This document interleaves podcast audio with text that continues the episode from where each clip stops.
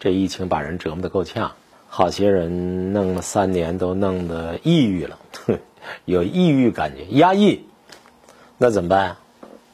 我有一个办法，那就是读诗啊。平时不是忙吗？没时间啊。现在有时间，闷在家里，那读一读王维，唐朝大诗人，著名的画家，佛教徒。你就想想王维的境界：大漠孤烟直，长河落日圆。如果你跟画家说。大漠孤烟直，长河落日圆。您做个画，国画、油画，各种水彩画，你会想想摄影。反正这个画千姿百态，每个艺术家都有自己的创造。在大自然当中，你拍下一张照片来，那更是啊，这有很神奇的效果。你心情就开朗了呗？你一个人的这种愁苦，你跟大自然相比，这算什么呀？王维有那种境界，人家唐朝就有这种境界。咱现在在家里捐几天。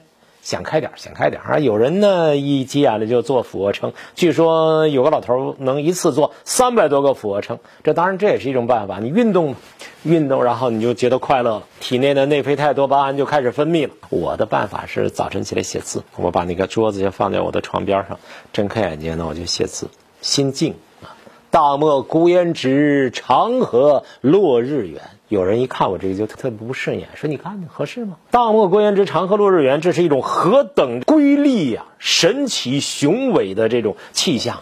你看你那小虫子似的瘪瘪瞎瞎的小字，是，每个人有每个人风格，这是一种反差对比啊。你不一定要顺色啊，就跟找对象一样，两个人找完全脾气一样的，一个赛一个劲爆，那家里吵起架来，邻居受不了；一个赛一个窝囊，家里一天到晚没动静，谁都不说话。那也不行，所以一个爱说的，一个不爱说的，一个外向的，一个内向的，互。我写这种的小字，苍蝇脑袋那么大的小字儿，你和大漠孤烟直，长河落日圆，这当然是一种反差，反差也不见得不行。各位有同号的朋友知道，这字啊写小了呀，人呢本能就容易糊弄，因为小字可以不认真，所以那就写不好。坚持使劲往小了写，坚持不糊弄，写好写不好不知道，反正这是个态度。坚持不糊弄，坚持每一笔画都不苟且，是个不容易的事儿啊！你是不是糊弄？你这笔画是不是含糊？这幅字拿来，你糊弄没糊弄啊？这笔画是不是含糊啊？有一个很简单的检验方法，就是把这幅字给它做成碑刻效果。碑刻效果，如果有些笔画它就乱掉了、糊掉了、看不清了，那就说明呢你含糊了。现在呢，做成这碑刻效果，哎，蛮有意思。能看清楚，说明呢写好写不好那是一回事儿，但是呢没糊弄，不对付，有个认真的态度。毛主席说：“世界上怕就怕认真二字，共产党就最讲认真。新冠病毒疫情防控，我们要认真，在家里边写字啊，写王维也需要认真。王维始至塞上，单车欲问边，蜀国过居延，征蓬除汉塞。”归雁入胡田，大漠孤烟直，长河落日圆。萧关逢候骑，都护在燕然。什么意思啊？这首诗大家都熟悉。白话说，轻车简从要去慰问边关了。我呀，要到西北边塞，要去那边那个叫居延的地方。哎呀，就像随风而去的蓬草一样，出临边塞。北归大雁呢，正翱翔云天，他看得清清楚楚的。浩瀚沙漠当中，孤烟直上云霄。黄河边上，你看到落日啊，那么浑圆。到了萧关的时候，遇到侦察骑兵，得知主帅还在前线没回来呢。哎呦，古诗不能翻译，那么好的诗人，那么有意境啊！啊，那么美呀！翻译成大白话，人家没啥意思，对不对？王维字摩诘，号摩诘居士，山西永济人，诗人画家。这个人了不得，参禅悟理，山水诗写的牛极了。他的个人经历最简单说：唐玄宗开元年间进士及第，高考中榜了。开元九年叫太乐城当官了。他当过什么官呢？叫右拾遗、监察御史、河西节度使、判官，都是这个把玩文字的。天宝年间拜吏部郎中，给事中，什么意思？这官相当于中央组织部当个司长。中央组织部当司长可不是闹着玩的，不但是刀笔吏，不但是玩弄文字、起草文件，而且是有举荐之责任的。大家知道，唐朝衰落最重要的原因就是安史之乱，安禄山攻陷长安的时候。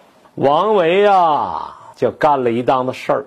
说起来事儿就比较复杂了，主客观原因我们都不讲，反正事实就是他接受伪职。什么叫接受伪职啊？就是安禄山给他安了个差，他居然就干了这件事儿，和鲁迅的弟弟有点像不？日本人打进来的时候，他干了个事儿吧，知道吧？主观动机我们什么都不讲，反正是你被迫接受伪职。鲁迅的亲弟弟呀，后来就因为王维他太有才华了，不是一般的有才华。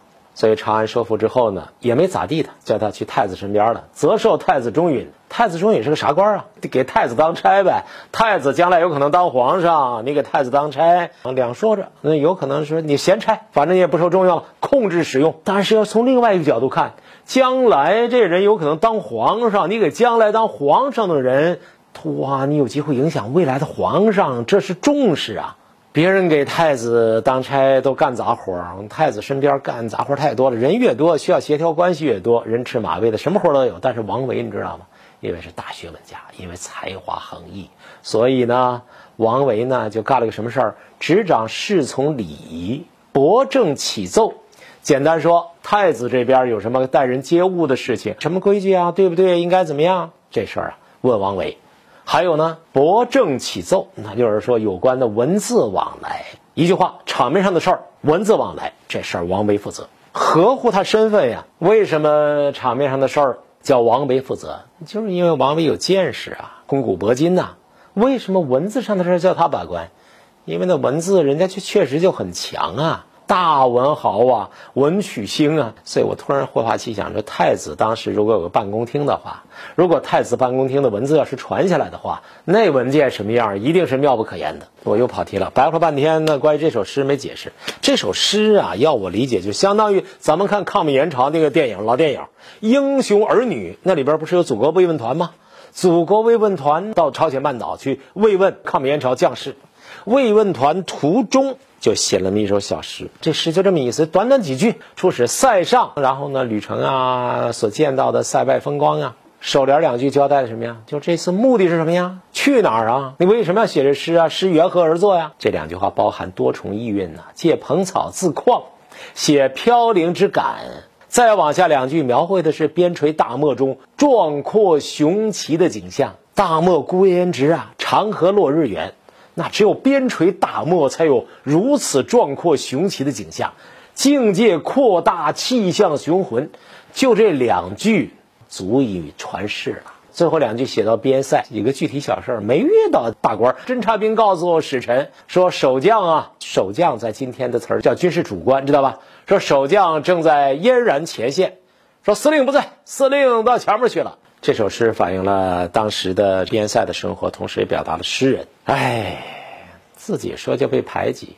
嗯，如果客观一点说呢，就是你前面那事儿有点磕碜，然后呢就溜边了呗，溜边了。慰问团你到边疆去了，然后呢自己的心情有点孤独，有点寂寞，有点悲伤，有点不被理解的痛苦。但是。大漠孤烟直，长河落日圆。大漠的雄浑景色当中，王维呀，那大眼一看，妈呀，情感得到熏陶，思想得到净化，境界得以升华，产生了一种慷慨悲壮之情。如此这般，这点个人的苦恼算什么呀？显现出一种豁达的情怀。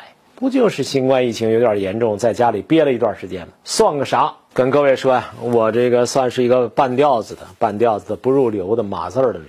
码字儿的人我见多了，有才的人也很多，但是有几个人一辈子能留下“大漠孤烟直，长河落日圆”？你一辈子能留下十个字儿，不得了了，那就功成名就了，对不对？